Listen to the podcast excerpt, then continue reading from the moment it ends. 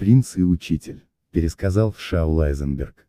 Озвучено медиатехнологиями Каина и Авеля, в заслугу души Владислава сына Гершина Файнштейн. Да восстанут и возрадуются возлежащие в опрахе. Источник, машех.ру Однажды к Баалшемтову обратилась одна бездетная еврейская пара с просьбой, чтобы тот благословил их на рождение ребенка. Баалшемтов долго отказывался, но в конце концов благословил их. Через 9 месяцев у счастливых родителей родился долгожданный сын. Еще через год родители поехали к Баалшемтову, чтобы показать ему ребенка. Все было хорошо, но по возвращению домой ребенок тяжело заболел и через какое-то время вернул свою душу Создателю. Убитые горем родители снова отправились к Баалшентову.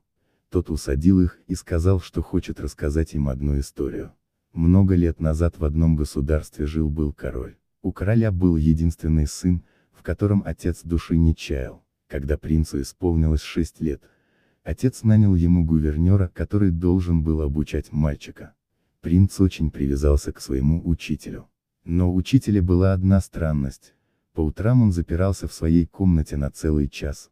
Что он там делал, было непонятно. На вопросы ученика он не отвечал.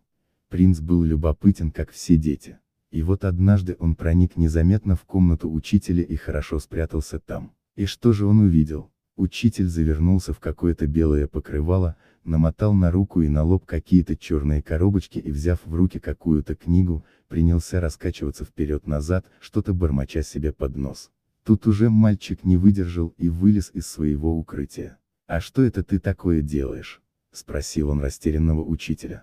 Тот пытался как-то отвертеться от ответа, но ученик не оставил ему никакого шанса, или ты мне рассказываешь все, или сейчас же весь дворец будет знать про твои деяния. Делать было нечего. «Я еврей», — сказал учитель, — «и сейчас я молюсь своему Богу, Создателю всего мира, а не тебя ли папа нанял для того, чтобы ты обучил меня всему, что сам знаешь? Но так вперед, обучай меня, воскликнул принц. Выхода не было и учитель принялся обучать принца азам еврейской религии. По истечении некоторого времени мальчик понял, что дальнейшее пребывание его в нееврейском доме становится невозможным. Было принято решение, однажды ночью принц и его учитель пропали из дворца.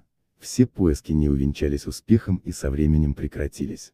А учитель тем временем привел принца в еврейскую общину, где тот прошел обряд перехода в иудаизм. Мальчик продолжил изучение иудаизма и со временем стал праведным гэром. Когда пришло его время предстать перед небесным судом, то на небесах начался настоящий переполох.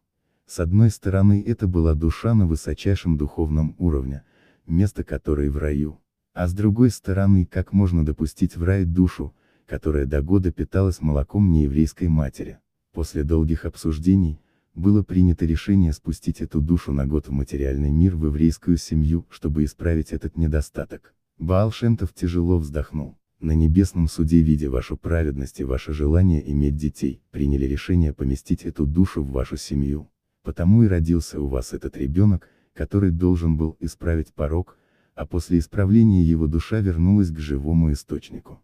Теперь же отправляйтесь домой и я обещаю, что в скором времени у вас родится еще один сын, который проживет долгую жизнь и станет великим мудрецом Торы.